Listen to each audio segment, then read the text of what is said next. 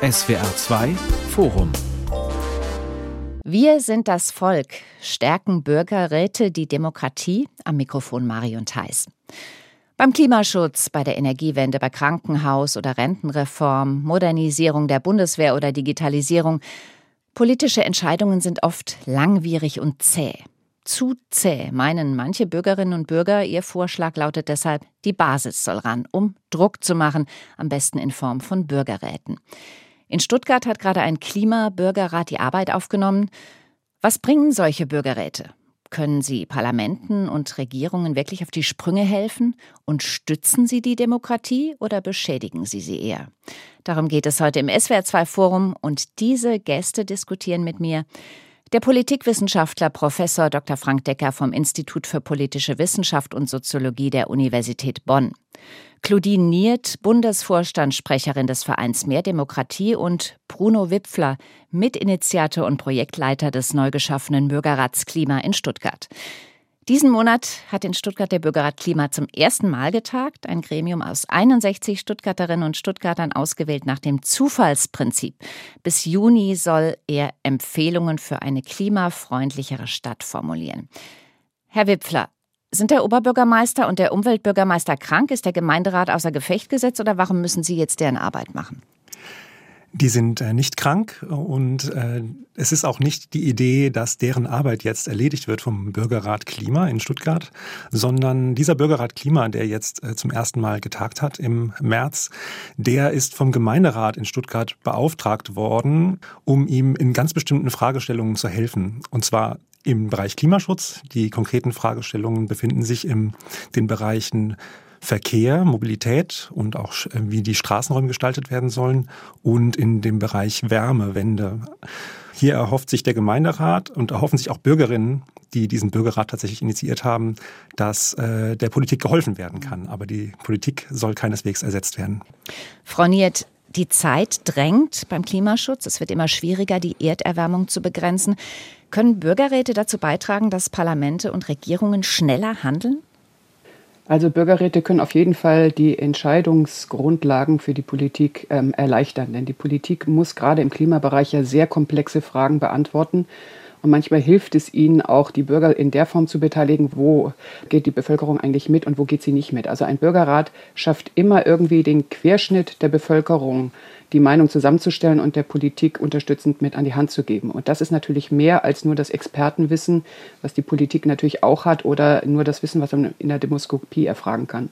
Jetzt haben wir ja auf allen politischen Ebenen schon Arbeitskreise, Fachgremien, Expertenkommissionen, unabhängige Beauftragte. Es geht um alles Mögliche vom Atomentlager über Missbrauch bis hin zu Pflegepersonal und jetzt noch die Bürgerräte. Macht das die Entscheidungsfindung nicht noch komplexer und komplizierter? Das sieht auf den ersten Blick so aus, das ist so nicht. Denn die Politik, die sich von Bürgerräten tatsächlich beraten lässt und man mitbekommen hat, wie die Bürgerinnen und Bürger in so einem Rat zusammenarbeiten, die sind sehr beeindruckt und finden das Instrument danach auch wirklich wiederholenswert. Weil sie eben tatsächlich eine Meinung kriegen, die gibt es in diesem ganzen Expertenkanon, die haben auch in keiner Talkshow, finden sie die, dass Bürgerinnen und Bürger ausgelost sind aus den Melderegistern, alle Informationen bekommen, oft noch viel besser aufbereitet, als das auch mal den, äh, für einen Abgeordneten der Fall ist, weil die ja ganz viele Themen abdecken müssen. Und dann vor allem wird ja beraten. Das heißt, es gehört dazu, dass man die eigene Meinung hinterfragt, dass man sie gegebenenfalls ändert, aber dass man vor allem im Meinungskanon, man hat ja den Querschnitt der Bevölkerung da sitzen, eine, eine Meinung findet, die mehrheitsfähig, das heißt tragfähig in der Gesellschaft wäre. Und dies ist natürlich wirklich ein ganz wichtiges Element für die Entscheidungsfindung. Herr Decker, wenn wir mal beim Beispiel Stuttgart bleiben, da agiert jetzt ein Bürgerrat, der unabhängig von Stadtverwaltung und Politik arbeitet. Das ist die Idee. Reichen unsere bestehenden demokratischen Einrichtungen nicht mehr aus, um schnelle und wirksame politische Entscheidungen zu treffen?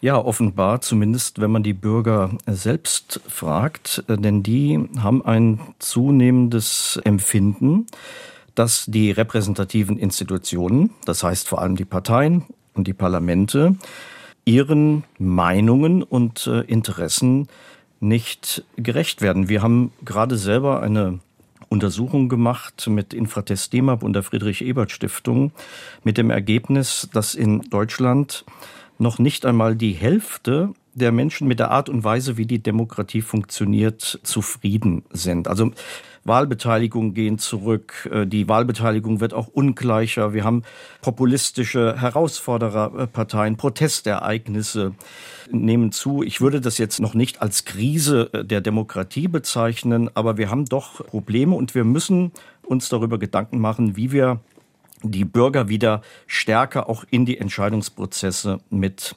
einbeziehen. Und da sind Bürgerräte eine, nicht die alleinige, aber eine mögliche Antwort. Also Bürgerrat als ein Gremium des Volkes, das es dem sogenannten Establishment endlich mal zeigen kann, wie es richtig geht? Wie es richtiger geht, das ist ja tatsächlich die Idee. Denn wir haben ja zum Beispiel in der Demokratie äh, das Problem, dass sie sehr stark auch an Gegenwartsinteressen orientiert ist. Das können wir ja gerade beim Klimaschutz sehen. Es wählen immer die Gegenwärtigen und sie orientieren sich eben auch sehr stark an gegenwärtigen Interessen. Also wie können wir auch etwa die Interessen künftiger Generationen, die zum Teil noch gar nicht geboren sind, in die Entscheidungsprozesse mit äh, einbeziehen. Also viele meinen, Regierungen, Parlamente seien auch gar nicht mehr in der Lage, den Willen der Bürger abzubilden. Sie haben das ähm, gesagt oder angedeutet, Herr Decker. Wie empfinden Sie das, Herr Wipfler? Ist das so? Ich finde, da steckt auf jeden Fall was dahinter. Und was ich im Stuttgarter Gemeinderat immer zu diesem Thema sagen konnte, wozu ist der Bürgerrat eigentlich gut? Da muss man sich auch noch vor Augen führen, dass GemeinderätInnen und überhaupt gewählte PolitikerInnen natürlich immer auch rechenschaftspflichtig sind denjenigen gegenüber, die sie aktuell wählen. Also ich würde sagen, insofern ist so ein Bürgerrat auch ein Blick in die Zukunft für das, was möglich ist, was akzeptabel ist. Und da finde ich, sind Bürgerräte auf jeden Fall auch sehr hilfreich. Politikwissenschaftler wie Klaus Leggevi, die meinen ja vor allem in ökologischen Fragen hat insbesondere die Berufspolitik kolossal versagt. Und das sollen jetzt die Bürger richten? Das kann auch nicht sein, oder? Naja, ähm, wir haben vor allem auch eine Problematik, dass wir ja auch in der Politik Unzufriedenheit haben. Also es gibt ja viele Politikerinnen und Politiker, die sind unzufrieden, weil sie gar nicht das umsetzen können, wofür sie eigentlich bei der Wahl angetreten sind. Und das hat natürlich mit den komplexen parlamentarischen Abläufen zu tun, aber auch damit, dass man im Parlament äh, in der Regel nicht viel Politik mit der Opposition macht. Das heißt also, wir haben viel zu sehr die Machtinteressen im Vordergrund als die Sachinteressen. Und das ist ein grundsätzliches Problem. Und die Umfragen zeigen ja, dass in den letzten Jahrzehnten die Menschen stabil mehr Beteiligung auch wünschen, also zwischen den Wahlen eigentlich auch Volksabstimmung machen wollen. Da sind mhm. immer die Zustimmung zwischen 65 bis 83 hoch, äh, dass das einfach ein Instrument ist, was uns fehlt. Mhm. Und dort, wo das Instrument existiert, merken wir schon, dass das natürlich einen gewissen Druck auf die Politik auslöst, sich in der einen oder Frage doch schneller zu bewegen oder unkomplizierter zu bewegen oder tatsächlich in Allianzen zu gehen, ja. Kompromisse zu schließen, weil die Probleme drängen. Und die Sorge ist natürlich auch, je größer die Probleme werden, dass wir es irgendwann überhaupt nicht mehr demokratisch entscheiden können. Was machen wir denn dann? Das haben wir in der Pandemie erlebt. Dann haben wir nur noch einen Ausnahmezustand, äh, der alles Mögliche verordnet. Das heißt, wir müssen jetzt die demokratischen Räume breiten, erweitern, viele Beteiligungen, die Demokratie stärken, um gerade die großen Entscheidungen gemeinsam auch treffen zu können. Lassen Sie mich gerade noch mal bei dem Punkt bleiben, wo Sie sagen, Politiker können selbst nicht mehr das durchsetzen, was sie wollen oder wofür sie angetreten sind. Wir haben das Beispiel gerade gehabt mit dem äh, Bundeswirtschaftsminister Habeck, der sich sehr darüber beschwert hat, dass er nicht das machen kann in seiner Koalition, was er gerne möchte und was er für nötig hält. Ist es aber dann nicht wichtiger, da anzusetzen, statt dieses Problem mit Bürgerräten sozusagen zu überdecken? Also neulich hat mir ein Journalist mal gesagt, dass die Bürgerräte so einen Hype ähm, ausmachen, weil sie gerade das Problem der Parlamente so sichtbar machen. In Bürgerräten kommen die Menschen gelost zusammen und sie müssen keine Parteiinteressen vertreten. Das heißt, man versucht tatsächlich dem anderen zuzuhören und die Meinung des anderen zu verstehen und zu integrieren. Im Parlament haben wir aber in der Regel gar keine Integrationspolitik in dem Sinne, dass man sagt, ein Klimagesetz hat sowohl grüne Aspekte, muss aber auch die sozialdemokratischen Aspekte mit mhm. einbeziehen, mhm. aber auch die Liberalen und die Konservativen. Das heißt, ganz viel scheitert eben tatsächlich immer an diesen Machtverhältnissen, die im Parlament sind. Und natürlich, wenn Sie jetzt mich persönlich fragen würden, würde ich die Entscheidungsprozesse in den Parlamenten angucken und anders organisieren. Denn Sie haben ja auch im Bundestag 736 Abgeordnete. Das ist geballte Kompetenz. Nur diese Kompetenz ist so in Abläufen drin, dass sie gar nicht genutzt wird. Verstehen Sie, in der letzten Legislaturperiode kam kein einziger Gesetzentwurf aus der Opposition zustande. Und das ist doch eher Tragik und auch frustrierend für die Politik. Und das ist ein Problem, was wir auf jeden Fall angehen müssen. Also ich würde bei den Abläufen äh, gar keine so großen Unterschiede sehen, denn der Bürgerrat, der Empfehlungen erarbeitet, muss diese Empfehlungen am Ende ja auch beschließen. Und das tut er ebenfalls mit Mehrheit. Der Parlamentarismus funktioniert im Wesentlichen nicht anders. Und äh, Sie haben ja auf das äh, Stichwort Ampelkoalition hingewiesen. Auch die Ampelkoalition ist eben gezwungen, Kompromisse zu machen. Die eigentliche Frage jetzt mit Blick auf äh, die Bürgerräte lautet ja, was können jetzt die Bürgerräte einbringen, was die Politik vielleicht nicht kann? Es gibt eben Bereiche, wo die Politik ganz systematisch vielleicht auch bestimmte Interessen nicht hinreichend berücksichtigt. Ein Stichwort hatten wir schon genannt, das sind äh, die Zukunftsinteressen. Da passt ja das Klimathema. Aber beim äh, Klima haben wir auch noch ein anderes Problem, was äh, für Politik immer schwierig ist. Wir hatten ja etwa in Baden-Württemberg die Diskussion über Stuttgart 21. Und wenn immer solche unterschiedlichen gewichteten Interessen aufeinanderprallen, allen, dann stößt die Demokratie, wo ja am Ende jede Stimme gleich viel zählt, an Grenzen. Da braucht man dann vielleicht andere Verfahren. Und ich würde auch noch einen dritten Bereich nennen. Wir haben jetzt die Diskussion über das äh, Wahlrecht. Da gab es auch mal die Idee, ursprünglich, als man die Kommission eingesetzt hat, dass man dort auch Bürger mit äh, einbezieht, die eben nicht diese Machtinteressen verfolgen, wie Frau Niert das äh, genannt hat. Von dieser Idee hat man dann wieder Abstand genommen. Das finde ich eigentlich nicht gut. Vielleicht wäre man auch hier zu einem besseren, kompromissfähigeren Ergebnis äh, gekommen. Das Ergebnis ist jetzt, dass die Opposition im Grunde dieses äh, Gesetz nicht akzeptiert und angedroht hat, nach Karlsruhe zu gehen. Es wäre besser, schon im Vorwege einen Konsens zu finden. Den gab es jetzt ja aber in diesem Fall über Jahre nicht, muss man dazu sagen. Ne? Ja, aber es wäre vielleicht auch eine Möglichkeit gewesen, mit Hilfe von Bürgerbeteiligung einen solchen Konsens zu erarbeiten. Die Bürger hätten vielleicht die Politiker auf beiden Seiten daran erinnert, dass sie hier auch mal in der Lage sein müssen, sich über ihre eigenen parteipolitischen Interessen hinwegzusetzen. Ja, ich finde, das ist wirklich ein gutes Beispiel, diese Wahlrechtsreformen oder auch die Diäten von PolitikerInnen, also solche Themen, bei denen PolitikerInnen auch eigene Interessen haben, dass Bürgerbeteiligung, insbesondere in Form von Bürgerräten, besonders einleuchtend, warum die dort hilft, um einfach die Empfehlungen zu erarbeiten, die im Interesse der Allgemeinheit sind. Aber ich würde diese Liste, wofür Bürgerräte gut sind, gerne noch ergänzen um den einen Punkt, nämlich besonders kontroverse Themen. Ich würde jetzt hier das Beispiel ähm, gleichgeschlechtliche Ehe oder Abtreibung in Irland anführen. Und sowas vermute ich tatsächlich auch in der Klimapolitik. Oder wenn wir in den äh, Fall Stuttgart gehen, Verkehrspolitik. Hier haben sich über Jahre, Jahrzehnte hinweg Fronten aufgebaut und politische Parteien können hinter diesen alten Forderungen und Positionen schwer zurücktreten. Und ich glaube, ein Bürgerrat kann auch hier weiterhelfen. Frau Niert hat gesagt, ähm, Politiker könnten von Bürgerinnen und Bürgern in Bürgerräten lernen. Was könnten Sie denn am Beispiel Klima in Stuttgart lernen, Herr Wipfler? Ja, ich habe schon die beiden Schwerpunktthemen angesprochen. Das ist einmal der Verkehrsraum und alle Bürgerinnen haben eigentlich einen Bezug zum Verkehrsraum. Sie sind täglich darin unterwegs. Ähm, und wenn jetzt äh, es zum Beispiel darum geht, wie soll der Raum auf den Straßen verteilt werden, dann ist es eine schwierige Frage, weil jeder Angst hat, dass ihm oder ihr etwas von diesem Stück Kuchen weggenommen wird. Vielleicht kann die Politik in solchen Fällen lernen von einem Bürgerrat, dass es auch Lösungen gibt, die akzeptiert werden, wenn man ähm, eine smarte Ergänzung, sage ich mal, vornimmt. Ein klassisches Beispiel im Verkehrs Sektor wären jetzt die sogenannten Quartiersgaragen, wenn es darum geht, dass Parkplätze, falls diese wegfallen sollten, ähm, eben für die Menschen, die wirklich nicht verzichten können, an anderer Stelle im Quartier zentral ersetzt werden. Denn äh, die BürgerInnen bringen auch Alltagswissen mit da gibt es wirklich schöne Beispiele auch aus ähm, British Columbia, in denen durch so eine Alltagsweisheit ein Elektriker zum Beispiel die Lösung gebracht hat für ein Sicherheitsproblem mit ähm, Solarbeleuchtung an einer bestimmten Ecke. Ich denke wirklich in diese Richtung unerwartete Lösungen, bei denen einfach sehr viele Perspektiven schon mitbedacht sind und die deswegen auch akzeptabel sind. Das klingt, als hätten Politiker kein Alltagswissen oder sind sie einfach zu abgehoben? Also wir haben eigentlich ein parlamentarisches äh, System, wo es doch eine enge äh, Kopplung gibt der äh, Politik an die sogenannte Basis. Das verbirgt ja auch unser Wahlsystem etwa über die Wahlkreise.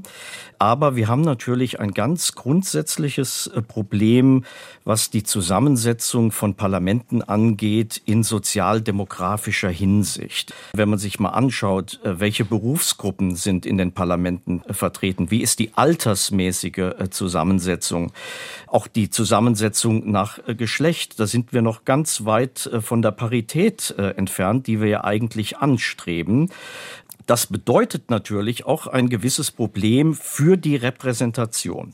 Und äh, das ist jetzt eigentlich die Idee der Bürgerräte, dass man dort ein anderes Verfahren hat der Zusammensetzung, nämlich das der Zufallsauswahl, dass eben darüber eine größere soziale Repräsentativität äh, verbürgen soll. Und es gibt auch Forschungen, die ganz klar zeigen, dass äh, durch die Schlagseite der Zusammensetzung eines Parlaments bestimmte Interessen in der Gesellschaft stärker berücksichtigt werden als andere Interessen. Und dieses Problem verschärft mhm. sich im Grunde auch noch, wenn wir die Wahlbeteiligung betrachten. Denn die Wahlbeteiligung ist in den letzten 20 Jahren in sozialer Hinsicht immer ungleicher geworden. Man kann das vielleicht hier am, Beispiel der Stadt äh, mal sagen, wo ich lebe, in Köln. Bei der letzten Bundestagswahl haben in dem reichsten Stadtteil etwa 90 Prozent äh, gewählt und im ärmsten Stadtteil waren es noch nicht mal 40 Prozent. Und das führt natürlich auch dazu, dass die Interessen derjenigen, die jetzt auch nicht mehr zur Wahl gehen, tendenziell immer weniger berücksichtigt werden. Also auch darauf könnten dann Bürgerräte wenn sie auf andere Weise zusammengesetzt sind, dann vielleicht eine Antwort geben, zumindestens, indem sie eben dann auch andere Interessen stärker in die Entscheidungsverfahren mit einbeziehen. Vielleicht sollten wir erst mal sagen, wie das generell funktioniert mit der Zusammensetzung, Frau Niert. Bei unseren beiden Bürgerräten Demokratie und Deutschlands Rolle in der Welt, die wir auch unter der Schirmherrschaft des Bundestags gemacht haben, haben wir bundesweit erstmal die Gemeinden ausgelost, weil die Melderegister liegen in den Gemeinden. Es gibt kein zentrales Melderegister. Und dann haben wir die ähm, Gemeinden angeschrieben, beziehungsweise wir haben es auch machen lassen. Also wir haben auch ein Durchführungsinstitut dafür eingesetzt, die das Know-how dazu haben. Und haben die Bürgermeister gebeten, dass sie aus ihren Datensätzen nach dem Zufallsalgorithmus einen Datensatz ziehen sollen. Das heißt, äh, jede Hörerin und jeder Hörer, der jetzt hier dabei ist, der hätte auch in diesem Datensatz drin sein können. Und aus den Rückläufern, also wir haben ungefähr äh, viereinhalbtausend Datensätze ziehen lassen und äh, Sie können sich vorstellen, was jemand macht, der so einen Brief bekommt, der denkt, das ist ein Fake. Die haben im Bundestag auch angerufen, kann man das ernst nehmen. So, das heißt, die Beteiligung liegt dabei, der Rücklauf liegt bei fünf bis sieben Prozent. Und aus den Rückläufern konnten wir dann die direkt anschreiben und nachfragen. Und zwar, äh, wie alt sind Sie, was für ein Geschlecht haben Sie, ähm, was ist Ihr höchster Bildungsabschluss, haben Sie einen Migrationshintergrund. Und nach diesen vier Kriterien haben wir quasi den Querschnitt der Bevölkerung regelrecht zusammengestellt, dass man so ein kleines Mini-Deutschland zusammenstellen konnte. Wir haben, sind runtergegangen auch auf die 16-Jährigen und die Ältesten nach oben. Ich glaube, die waren beim zweiten Bürgerrat Deutschlands Rolle in der Welt über 90. Jetzt ist es natürlich so, dass sie die unteren Bildungsschichten tatsächlich schwieriger kriegen weshalb wir in dem zweiten Bürgerrat auch die aufsuchende Beteiligung mit dazugenommen haben. Das heißt, wenn eine bestimmte Bevölkerungsgruppe sich zu wenig meldet, dann sprechen Sie die direkt an und sagen, es ist sehr wichtig, wenn Sie dabei sind. Gerade Ihre Stimme zählt. Ach, Sie haben, interessieren sich nicht mehr für Politik. Sie haben das Gefühl, Sie können das nicht verstehen. Doch genau das ist Ihre Expertise. Kommen Sie, Sie kriegen die Unterstützung, um daran teilzunehmen. Bis hin zur Kinderbetreuung gibt es alle möglichen Unterstützungen. Ich möchte nochmal darauf hinweisen, dass dieses Instrument der aufsuchenden Beteiligung wirklich ein wichtiges Potenzial einfach birgt, um gerade die Gruppen in ausreichender Zahl anzusprechen, die sich sonst weniger zurückmelden würden. Und das ist bis jetzt noch nicht in jedem Bundesland so einfach möglich. Deswegen äh, kann man hier auch nochmal einen Appell unterbringen, wenn man Bürgerräte noch besser machen will, dann sollte man das wirklich überall ermöglichen. Ist das so, dass Menschen, die keine Lust oder kein Interesse haben zu wählen, Lust oder Interesse haben, sich an einem Bürgerrat zu beteiligen? Also bei uns war es tatsächlich so, dass es Leute auch gab, die hatten sich regelrecht aus der Politik abgemeldet. Und der zweite Punkt ist ja der immer der Verunsicherung, dass die Leute dann sagen, ach, was kann ich denn schon dazu beitragen? Und wenn sie in dieses Gefühl erstmal ähm, nehmen und sagen, genau auf sie kommt es an und sie haben jetzt die Chance, hier wirklich gehört zu werden. Und es ist ja dann so, innerhalb des Bürgerrates, wenn dann 160 Menschen zusammenkommen, kommen ja auch die Experten und stellen tatsächlich die schwierige Thematik vor. Aber keine Thematik ist so komplex, dass sie auch nicht ganz einfach dargestellt werden kann. Und genau darauf achtet zum Beispiel der Prozess und die Moderation, dass sie keine Fremdworte benutzen, dass man zigmal nachfragen kann, dass ähm, die Referate und Inputs nicht abgelesen werden. Und dann werden die 160 Menschen an kleinere Tische ausgelost, immer in Siebenergruppen oder Achtergruppen. Sitzt auch ein Moderator mit dabei, muss aber nicht, kann aber. Und dann gehen die in den Austausch. Und das Wichtige bei diesem Format ist, dass es gleiche Redeanteile gibt also der Vielredner redet dann ein bisschen weniger und die leise Redner äh, sprechen etwas mehr. Man kann sich aber zum Beispiel auch schriftlich äußern, wenn Menschen sich gar nicht in der äh, Gruppe äußern wollen. Aber genau das haben wir nicht erlebt. Wir haben den umgekehrten Effekt erlebt. Das war auch für uns für mehr Demokratie überraschend.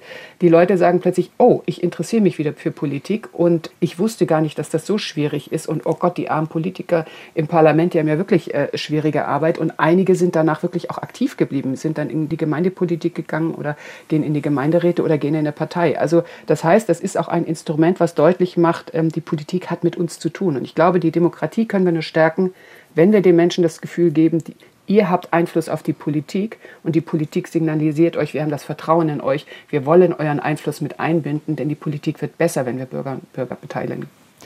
Wir sind das Volk, stärken Bürgerräte die Demokratie. Das ist das Thema heute im SWR2 Forum mit dem Politikwissenschaftler Frank Decker, Claudine Niert vom Verein Mehr Demokratie und Bruno Wipfler vom Bürgerrat Klima in Stuttgart. Wir haben in Deutschland ja schon ein paar Erfahrungen gesammelt mit Bürgerräten. So gab es zum Beispiel den ersten bundesweiten Bürgerrat zum Thema Klima, initiiert vom gemeinnützigen Verein Bürgerbegehren Klimaschutz. Mit 160 ausgelosten, mitwirkenden zwölf Sitzungen, 80 Beschlüssen. Die wurden kurz nach der letzten Bundestagswahl überreicht. Was hat dieser Klimarat gebracht? Ich glaube, die Frage lässt sich noch nicht abschließend beantworten, weil die Klimapolitik natürlich immer weiter arbeitet und jederzeit die Gelegenheit hätte, ähm, Empfehlungen von diesem Bürgerrat Klima aufzunehmen. Was ich mitbekommen habe, aber da kann Claudine Niert bestimmt mehr dazu sagen, ist, dass äh, es natürlich Gespräche mit PolitikerInnen gegeben hat, äh, wo es darum ging, können diese Empfehlungen vielleicht aufgenommen werden. Da muss ich allerdings dann passen. Gibt es denn einzelne Entscheidungen, die tatsächlich dazu geführt haben, dass irgendeine Maßnahme ergriffen wurde im Bereich des Klimaschutzes? Also ich würde jetzt mal Folgendes sagen. Sie haben genau die Schwachstelle von Bürgerräten erwischt, weil Bürgerräte funktionieren dann, wenn sie an die Politik unmittelbar angebunden sind. Das heißt, idealerweise wird ein Bürgerrat von einem Parlament oder einer Regierung eingesetzt, weil die Politik eine Frage hat, die sie sich beantworten lassen wollen. Denn wir machen uns nichts vor, das ist ein Beratungsinstrument. Also kein Politiker ist danach verpflichtet, die Entscheidung umzusetzen. Das heißt, wichtig ist, dass die Politik die Frage stellt, und tatsächlich die Antwort auch bekommt, die sie natürlich dann auch mit einarbeiten kann. Und das war das Problem bei dem Klimarat. Der hat äh, wunderbare Ergebnisse hervorgebracht und gezeigt, wie weit die Bevölkerung bereit ist, tatsächlich schon sich auf den Klimawandel einzustellen, beziehungsweise den auch zu versuchen zu verlangsamen. Aber das Problem ist, dass es eben kein vom Parlament initiierter Bürgerrat war, sondern von der Zivilgesellschaft. Das heißt, in erster Linie hat man die Ergebnisse erstmal an die Politik, auch im Wahlkampf, bis rein äh, in die Hände von Robert Habeck gelegt. Und die können natürlich jetzt die einzelnen Positionen da rausnehmen. Und bei dem Bürgerrat Demokratie können wir sagen, 50 Prozent sind übernommen worden. Die Versammlung hat gesagt, wir wollen zukünftig solche äh, Beteiligungsinstrumente wie Bürgerräte und äh, der Bundestag hat diese Position aufgegriffen. Er hat jetzt drei weitere auf den Weg gebracht, er hat gerade europäisch ausgeschrieben. Also die werden tatsächlich stattfinden. Das ist ein Erfolg. Und bei Deutschlands Rolle in der Welt konnten wir sehen, da haben die Bürgerinnen und Bürger 32 Antworten gegeben in fünf verschiedenen Themenfeldern, also ähm, Außen- und Sicherheitspolitik, Handelspolitik, Umweltpolitik, Deutschland in der EU. Und da gibt es immerhin äh, über 50 Bezüge im Koalitionsvertrag und allein 25 der Empfehlungen, kann man äh, sagen, sind deckungsgleich, sind quasi wie übernommen worden, weil sie sind erfüllt worden.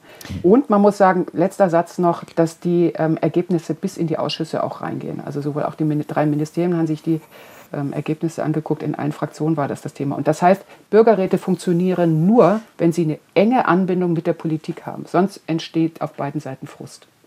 Also ich würde mal ein bisschen Wasser in den Wein gießen wollen. Ich habe an äh, anderer Stelle mal geschrieben, dass die Empfehlung des Bürgerrats äh, Deutschlands Rolle in der Welt die deutsche Außenpolitik um kein Jota verändern wird. Äh, zwischenzeitlich hat ja dann auch die Zeitenwende äh, stattgefunden. Das ist definitiv ein nicht geeignetes Thema gewesen für einen solchen Bürgerrat. Und ich wäre auch skeptisch bei den beiden anderen Themen. Wenn Bürgerräte sich mit dem Thema Bürgerräte beschäftigen, ist es nicht verwunderlich, dass da positive Empfehlungen herauskommen. Denn die Bürger machen ja in Bürgerräten sicherlich für sich selber positive Erfahrungen der Selbstwirksamkeit. Ich würde Frau Niert äh, zustimmen. Die Ausgestaltung dieser Bürgerräte ist ein Schlüsselelement.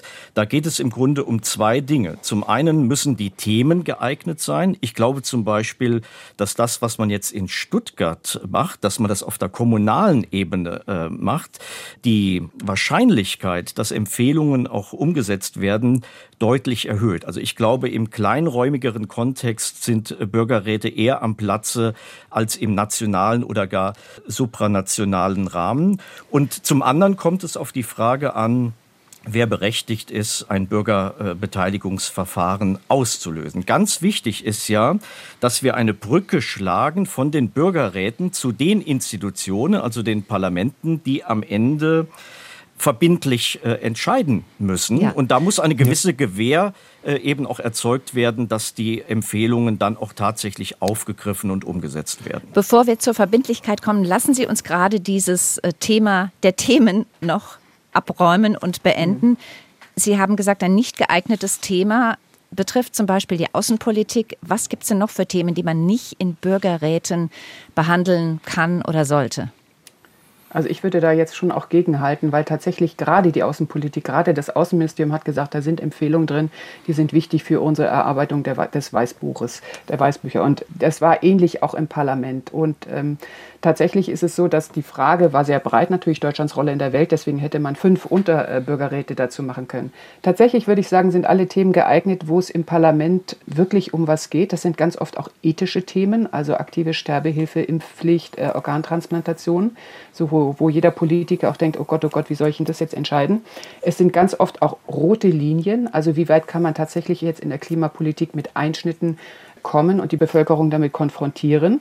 Aber natürlich auch die ganzen Fragen wie jetzt das Wahlrecht. Das Wahlrecht wäre ideales Thema gewesen. Das haben wir auch mehrmals gesagt. Leute, das fällt euch auf die Füße. Ihr seid immer befangen. Mhm. Nichtsdestotrotz müssen wir dieses Instrument, jetzt die drei weiteren Bürgerräte im Bundestag, die müssen ja weiter erprobt werden um dann tatsächlich das Instrument mal so zu etablieren, dass es wirklich auch gesetzt wird. Und ich würde es nicht von der Bundesebene nehmen, weil das ist ja gerade der Frust, dass die Bürger immer sagen, die großen Themen auf Bundesebene, geschweige denn auf EU-Ebene, da können wir immer nie mitreden. Da können wir nur alle vier Jahre mal wählen. Ich finde es sehr löblich, dass äh, Baden-Württemberg jetzt immerhin so den Anfang macht und sagt, äh, mindestens zwei Bürgerräte machen wir pro Jahr zu wichtigen Themen, die im, im Parlament und in der Politik aktuell sind. Aber sie wollen eben auch das erste Mal die Möglichkeit eröffnen, dass äh, Bürgerräte von unten initiiert werden können, sodass die Politik die dann auch einsetzen muss und sich dann die Ergebnisse verpflichtend auch angucken muss. Und ähm, wenn das Gesetz in Baden-Württemberg durchkommt, glaube ich, dann kommen wir mit dem Instrument schon mal ein Stückchen weiter. Und das könnte sich auf Bundesebene natürlich dann so weiterentwickeln. Also ich hätte einen kleinen Widerspruch bei diesen ethischen Fragen. Brauchen wir dazu wirklich Bürgerräte? Denn bei den ethischen Fragen sehen wir ja, dass der Parlamentarismus dort auch anders funktioniert, als er normalerweise funktioniert. Nach der Logik von Regierung und Opposition. Nee, das wird gerade hier durchbrochen. Also wir haben dann oft äh, interfraktionelle Anträge und äh, das Parlament ist durchaus dann auch selber in der Lage, solche Fragen vernünftig zu regeln. Nehmen wir etwa das Thema äh, Abtreibung. Das ist in Deutschland eigentlich befriedet durch eine Kompromisslösung, die man ganz ohne zusätzliche Bürgerräte im Parlament äh, selber äh, gefunden hat. Also ich glaube, den Bereich kann man sogar ausklammern. Bei den anderen Themen würde ich aber zustimmen, also wo es um Fragen äh, in eigener Sache geht, wo es um Fragen geht, die Zukunftsinteressen berühren und eben auch um Infrastrukturvorhaben, die eben sehr stark äh, konfliktbehaftet sind. Da ja. eignen sich diese ergänzenden Verfahren und vor allem dort, wo es dann ganz konkret äh, vor Ort zu entscheiden gilt. Man sollte es vielleicht eher auf der kommunalen Ebene und eher auf der Länderebene installieren. Ich glaube, auf der Bundesebene wird es am ehesten folgenlos bleiben. Wir wollten über Verbindlichkeit reden. Herr Decker, Sie haben das Stichwort aufgebracht. Also, wie verbindlich sind die Entscheidungen, die Empfehlungen, die ein Bürgerrat am Ende trifft? In Stuttgart ist es so, dass Oberbürgermeister Nopper gesagt hat, wir werden Ihren Rat ernst nehmen, also zu den Klimabürgerratsmitgliedern bei der ersten Sitzung. Das kann aber alles heißen, oder? Da würde ich sogar noch weitergehen, denn der Stuttgart Gemeinderat hat etwas Vorbildliches, wie ich finde, gemacht. Er hat schon im Dezember 2021 beschlossen, dass nicht nur ein Bürgerrat durchgeführt wird, sondern sich selbst auch auferlegt, die Empfehlungen des Bürgerrats Klima, die dort herauskommen, äh, deren Umsetzung oder Nichtumsetzung werden wir der Öffentlichkeit begründen. Das heißt, im Prinzip hat der Gemeinderat einen Auftrag an sich selbst gegeben und äh, bei uns wird das so ablaufen, dass im Juni diesen Jahres die Ergebnisse vorliegen. Der Gemeinderat wird sich damit sicherlich einige Zeit lang beschäftigen und auch in den Haushaltsverhandlungen, die dann anstehen, zeigen können, wie viel Geld dann auch vielleicht für einzelne Empfehlungen in die Hand genommen werden kann. Aber dann äh, ist der Gemeinderat wieder am Zug und wird eben Begründungen ausarbeiten, wenn jetzt doch etwas nicht äh, umgesetzt ist und ist damit sozusagen selbst immer noch verantwortlich, immer noch am Steuer, aber ähm, hat gleichzeitig eben schon mitgegeben, wir antworten darauf. Und ich finde, so ein Dialog ist äh, relativ vorbildlich. Antworten heißt aber noch nicht umsetzen. Der Ermessensspielraum ist da beliebig und die Parlamentarier und Parlamentarierinnen sind ja am Ende doch nur ihrem Gewissen verpflichtet, oder? Ja, ähm, aber natürlich ist es auch so, dass so ein Bürgerrat, der genau von diesem Gemeinderat auch beschlossen wurde, von dem Gemeinderat auch als Chance gesehen wird. Also ich denke, dass ähm, die ähm, Gemeinderäte eben, weil wir diese gute Anbindung haben, auch relativ viel von dem, wenn jetzt gut gearbeitet wird, auch umsetzen wollen. Ja. Dazu würde ich gerne ergänzen, denn äh, gerade in Baden-Württemberg oder auch in Stuttgart wäre es ja dann möglich, tatsächlich ein Bürgerbegehren dazu zu machen. Also wenn jetzt Themen tatsächlich nicht aufgegriffen werden, dann kann man ja die Forderungen auch in ein Begehren tun.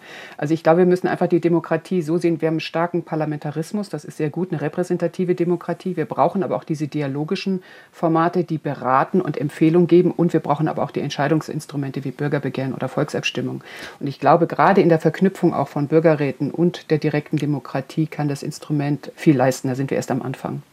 Ich glaube, dass äh, ein Problem der Bürgerräte schon darin besteht, dass diejenigen, die am Ende verbindlich äh, entscheiden müssen, aber auch die Interessenvertreter, dass die dort nicht vertreten sind. Am Ende ist es ja wichtig, dass eine Brücke gebaut wird vom Bürgerrat in die eigentlich ent verbindlich entscheidenden repräsentativen Institutionen. Und mir käme es eigentlich plausibler vor, wenn man auch äh, die Interessenvertreter, aber auch äh, die Parteienvertreter, die am Ende dann ja auch äh, in den Gemeinde- und Stadträten zu entscheiden haben, dass man die vielleicht auch in solche Räte mit einbezieht. Das heißt also nicht ausschließlich auf die zugelosten Bürger setzt, sondern die verschiedenen Gruppen in der Gesellschaft äh, an den Tisch bringt. Denn wenn es gelingt, diese Gruppen einschließlich derjenigen, die am Ende auch darüber entscheiden müssen, in einen Konsens hereinzubringen, ist die Wahrscheinlichkeit, dass das am Ende dann auch so umgesetzt wird, sehr viel größer, als wenn man im Grunde die zugelosten Bürger unter sich lässt. Und das ist ein großes Problem, denn wenn am Ende nichts dabei rauskommt, wenn die Bürger dann doch wieder vor Gericht gehen müssen oder äh, ein Bürgerbegehren äh, einleiten müssen, dann ist der Frust am Ende größer. Das darf also nicht zu einer Alibi-Veranstaltung werden. Und ich glaube, da sollte man tatsächlich noch mal drüber nachdenken. Brauchen wir wirklich diese exklusiv aus Zufalls äh, ausgewählten Bürgern zusammengesetzten Räte oder sollte man nicht die Interessen auch in einen solchen Prozess von vornherein stärker mit einbeziehen? Da gehen wir schon in die Details. Äh, wie gestalte ich denn so einen Bürgerrat? Und tatsächlich wird da auch viel experimentiert. In unserem Fall haben die Stakeholder, die Interessensgruppen in Stuttgart die Möglichkeit, sich einzubringen und äh, konnten sich auch dort selbst ähm, bewerben online und ihre Perspektiven, damit einfach sichergestellt wird, dass deren Wissen und deren Vorschläge auch mit berücksichtigt werden können. In Erlangen, wenn ich das richtig äh, weiß, war es tatsächlich sogar so auf kommunaler Ebene, dass es eine Art Delphi Delphi-Verfahren gab, wo dann zwischendurch also eine Gruppe, in der auch GemeinderätInnen saßen, dieser äh, Gruppe aus zufällig ausgewählten BürgerInnen geantwortet hat. Also da wird viel experimentiert und ich denke, wir lernen auch sehr viel. Und äh, ich glaube, da ist auch einfach der Austausch unter den Menschen in der Praxis sehr, sehr angebracht. Ich würde gerne ein Beispiel noch kurz erwähnen. Es gibt in Deutschland den Bürgerrat Bildung und Lernen ins Leben gerufen von der Montagsstiftung Denkwerkstatt. Die reden zum Beispiel über Lehrermangel und Bildungsgerechtigkeit und da sind auch minderjährige Schülerinnen und Schüler dabei. Ist es überfällig, dass Kinder und Jugendliche auf diese Art auch mehr Gehör finden bei uns? Absolut. Da geht es ja genau um das Stichwort Alltagswissen, das bereits äh, genannt worden ist. Wir haben ja im Grunde da bei den Bürgerräten ein ähnliches Problem wie bei den Wahlen äh, insgesamt. Wir haben äh, eine Einschränkung der Wahlberechtigung äh, beim Alter. Und äh, wir diskutieren ja jetzt über Absenkung auf äh, 16 Jahre, nutzen an anderen Stellen vielleicht auch Jugendparlamente. und auch hier bieten dann die Bürgerräte, nicht bei allen Themen, aber bei bestimmten Themen, und äh, das Thema Bildung ist mit Sicherheit dafür geeignet, die Möglichkeit, dann eben auch Kinder und Jugendliche in solche Prozesse mit einzubeziehen. Reden wir noch über die Kosten, zumindest kurz. Der Bürgerrat Demokratie, der hat 1,4 Millionen Euro gekostet, finanziert durch zwei Stiftungen. Wir haben jetzt die äh, in Auftrag gegebenen oder ausgeschriebenen Bürgerräte des Bundestags. Da sind zweimal drei Millionen Euro bereitgestellt. Der Bürgerrat Klima in Stuttgart finanziert die Stadt.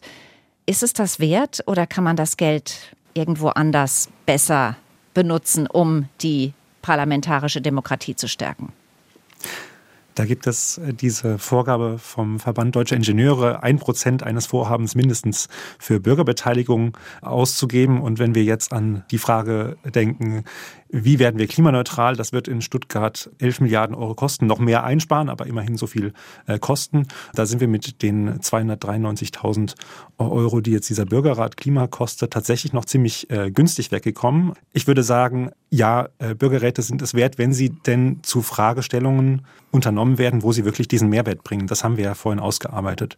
Und dafür lohnt sich dann einfach der Aufwand und tiefer reinzuschauen. Ja, der Aufwand sind ja auch neue Strukturen, neue Büros. Also auch das muss man mit bedenken, ne? Ja, aber wir verkleinern ja jetzt den Bundestag um über 100 Abgeordnete. Da hängen ja noch äh, die ganzen Mitarbeiter mit äh, dran. Also da wird ja an anderer Stelle dann auch wieder Geld äh, eingespart. Und ich würde zustimmen, Demokratie darf und soll auch etwas kosten. Nur es muss eben dann tatsächlich auch dieser Mehrwert sich einstellen. Also die Kostenfrage wäre eigentlich das, was mir am letzten einfällt, wenn es da jetzt um Pro und Contra ergänzende Bürgerbeteiligung geht. Also ich würde das auch sagen, wir geben Milliarden für alles Mögliche aus und tatsächlich Räumlichkeiten bedarf es nicht. Ein Bürgerrat wird einberufen, das sind äh, vielleicht zehn Sitzungen, vielleicht sind es fünf Sitzungen, vielleicht sind es zwei Wochenenden, vielleicht sind es äh, zehn Online-Sitzungen. Da kann man dann auch von zu Hause aus sich dazuschalten. Ähm, das ist, hängt sehr vom Bürgerrat ab. Also wie gesagt, Deutschlands Rolle in der Welt mussten wir, weil wir einen Lockdown hatten, komplett online durchführen. Den ersten Bürgerrat Demokratie konnten wir an zwei Wochenenden in einem Hotel stattfinden lassen. So. Mhm. Trotzdem muss das Ganze natürlich vorbereitet werden. Ähm, wie gesagt, die Bürgerinnen und Bürger kriegen auch eine Unterstützung und das Ganze wird natürlich moderiert. Also wir hatten über 60 Moderatoren am Platz und 44 Experten. Also das ist alles schon sehr umfänglich. Und ich glaube, wir sollten das Instrument wirklich äh, die nächsten Jahre weiter ausprobieren, auswerten. Ich bin der Überzeugung, dass alle Schwächen wir über das Verfahren äh, die Verfahrensverbesserung noch weiter ähm, ausdifferenzieren können. Und dann sollten wir mutig dieses Instrument etablieren, um uns dann vielleicht auch weiteres äh, zu gönnen, dass vielleicht noch mehr Beteiligung gerade in Hinsicht auch auf bundesweite Volksabstimmungen möglich sind. Könnten Bürgerräte, wenn dieses Instrument ausgeweitet wird, nicht auch Nichtwähler noch bestärken, weil sie dann sagen, meine Wählerstimme ist ja noch weniger wert? Nein, das äh, halte ich für äh, total überzogen. Ich finde das äh, Stichwort äh, der direkten Demokratie eigentlich interessanter. Denn die ganze Debatte um die Schwächen der repräsentativen Demokratie, die hat sich ja in den letzten Jahren und Jahrzehnten konzentriert auf mehr direkte Demokratie. Und äh, da gehen wir jetzt eigentlich von ab. Äh, die Grünen und auch die SPD, die eigentlich immer für Volksentscheide auch auf der Bundesebene plädiert hatten, sind von dieser Position abgerückt. Und umso stärker rücken jetzt eben diese nicht verbindlichen Verfahren der Bürgerbeteiligung in den Fokus. Also wir haben hier eine ganz interessante Verschiebung auch in der demokratiepolitischen Debatte. Also nicht mehr mehr direkte Demokratie, sondern mehr beratende, deliberative Verfahren, wie man das in der, in der Politikwissenschaft äh, nennt. Und das ist eigentlich eine neuere Entwicklung. Wir hatten ja zuletzt auch das Beispiel, dass ähm, Klimagruppen wie die letzte Generation versucht haben, Bürgerräte zu erzwingen. Müssen wir das begrüßen oder uns gegen so eine Art von Einflussnahme eher wehren? Naja, vor allem liegt da ja ein Missverständnis vor, denn äh, Bürgerräte oder wie Sie es dann auch genannt haben, äh, äh, die letzte Generation Gesellschaftsräte sind tatsächlich nur Beratungsorgane. Und die Initiativen haben eigentlich das Bedürfnis, wir suchen ein Instrument, das verpflichtet. Und das ist auf Länderebene und auf kommunaler Ebene sind das Bürgerbegehren, Bürgerentscheide und Volksentscheide. Das ist der Bürgerrat nicht. Und das muss ich auch immer sagen. Also da wird er Enttäuschung liefern. Es ist ein unterstützendes äh, Gremium, was die parlamentarische Entscheidungsfindung beschleunigen kann oder unterstützen kann. Und mehr ist es tatsächlich auch nicht. Und deswegen müssen wir dieses Instrument auch mehr ausprobieren und überhaupt auch mehr in den Medien diskutieren. Deswegen wunderbar heute, damit überhaupt deutlich wird, wo hilft uns das Instrument und wo haben wir völlig falsche Erwartungen, die schon im, von vornherein man sagen kann, die werden dann enttäuscht. Das möchte ich auf jeden Fall unterstützen. Es müssten in der Politik viel mehr Menschen noch erkennen, was für einen Mehrwert diese Bürgerräte ihnen bringen können. Das ist die eine Seite. Und auf der anderen Seite kann ich natürlich äh, absolut diese ähm, Verzweiflung auch verstehen, aus der dieser Wunsch nach äh, Bürgerräten entsteht, wenn man sieht, dass in der Politik in gewissen Punkten eben noch nicht das alles bedacht wird, was man denkt, was bedacht werden müsste. Der Landeselternbeirat Baden-Württemberg fordert einen Bürgerrat, um mehr Mitbestimmung in der Schulpolitik zu bekommen. Hat er ein Recht darauf? Warum soll nicht tatsächlich auch dieses Landesthema in einen Bürgerrat äh, münden? Also das kann man auch per Volksinitiative initiieren, aber es ist klüger, das erstmal in einem Bürgerrat tatsächlich in Ruhe zu bedenken, wo der Schuh drückt und was es denn eigentlich braucht. Also gerade Baden-Württemberg hat ja zum Beispiel auch gute Erfahrungen mit den Corona-Foren gemacht. Die haben sich regelmäßig alle drei Wochen, glaube ich, war das von 50 Menschen in der Corona-Politik beraten lassen, um tatsächlich auch ein Ohr an der Bevölkerung ganz direkt zu haben. Und ich glaube, da helfen Losformate in jedem Fall und das ist durchaus berechtigt. Man könnte ja darüber nachdenken, ob man nicht analog äh, zu den direktdemokratischen Verfahren den Bürgern selbst das Recht gibt, einen Bürgerrat zu einem bestimmten Thema zu initiieren. Und äh, wenn eben der Landeselternrat dort genügend Unterstützung bekommt in der Bevölkerung für eine solche Initiative, dann würde das dann stattfinden. Also hier geht es nochmal um die auch für die Ausgestaltung wichtige Frage, wer soll denn berechtigt sein, ein Bürgerbeteiligungsverfahren auszulösen? Soll das nur die Regierung sein, nur das Parlament oder vielleicht auch das Volk? Müsste alle drei. alle drei. Müsste man den Menschen vielleicht nicht auch noch mehr sagen und erklären, Leute, es gibt ja viele Möglichkeiten, sich zu beteiligen auf der kommunalpolitischen Ebene, in Verbänden, in Vereinen. Ähm, viele gehen ja auch auf die Straße und nutzen das. Leute, ja, also nutzt die Möglichkeiten mehr. Bürgerräte sind nur eine davon da sprechen Sie mir jetzt mal persönlich ganz aus dem Herzen, weil ich sage, bevor ich auf die Straße gehe und mich irgendwo festklebe, ähm, bitte geht in die Gemeindepolitik. Also die globale Klimafrage wird letztendlich in den Gemeinden entschieden, weil da müssen wir ganz viel transformieren und verändern. Und die Gemeinden suchen händeringend junge Leute, die Gemeindepolitik machen. Das wäre mein Appell. Leute, geht wirklich dahin und arbeitet mit und äh, bewerkstelligt mit die Transformation, die ansteht. Ja. Und das heißt gleichzeitig geht in die Parteien. Also sich in Parteien zu betätigen, ist nach wie vor das beste Prinzip äh, politischer Partizipation, weil ja auch in Parteien schon ein Abgleich verschiedener Interessen äh, stattfindet. Und die Parteien haben aber tatsächlich ein Nachwuchsproblem, sind vielleicht auch selber äh, daran schuld durch ihre überkommenen Strukturen und Organisationen, dass sie nicht mehr so attraktiv sind äh, für junge äh, Menschen. Aber Parteien sind nach wie vor das wichtigste Partizipationsmodell und Prinzip in der parlamentarischen Demokratie. Darauf würde ich gerne die letzte Frage noch stellen, Herr Wipfler, an Sie wenn Sie die Wahl hätten, im Gemeinderat mitzuarbeiten oder im Bürgerrat, wie würden Sie sich entscheiden? Vielleicht erst das eine, dann das andere. Ich finde beides sehr spannende Aufgaben und ich habe große Hochachtung vor den Teilnehmenden an unserem Bürgerrat gerade, die ich beobachten durfte, die dort wirklich in diese Situation geworfen sind. Aktuell bin ich sehr zufrieden mit meiner Position, das Ganze organisieren zu dürfen und dann dem Gemeinderat bei der Bearbeitung der Ergebnisse zu helfen. Wir sind das Volk, stärken Bürgerräte die Demokratie.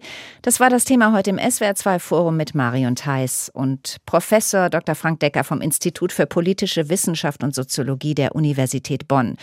Claudine Niert, Bundesvorstandssprecherin des Vereins Mehr Demokratie und Bruno Wipfler, Mitinitiator und Projektleiter des neu geschaffenen Bürgerrats Klima in Stuttgart. Danke Ihnen fürs Mitreden und danke an Sie fürs Zuhören und Mitdenken.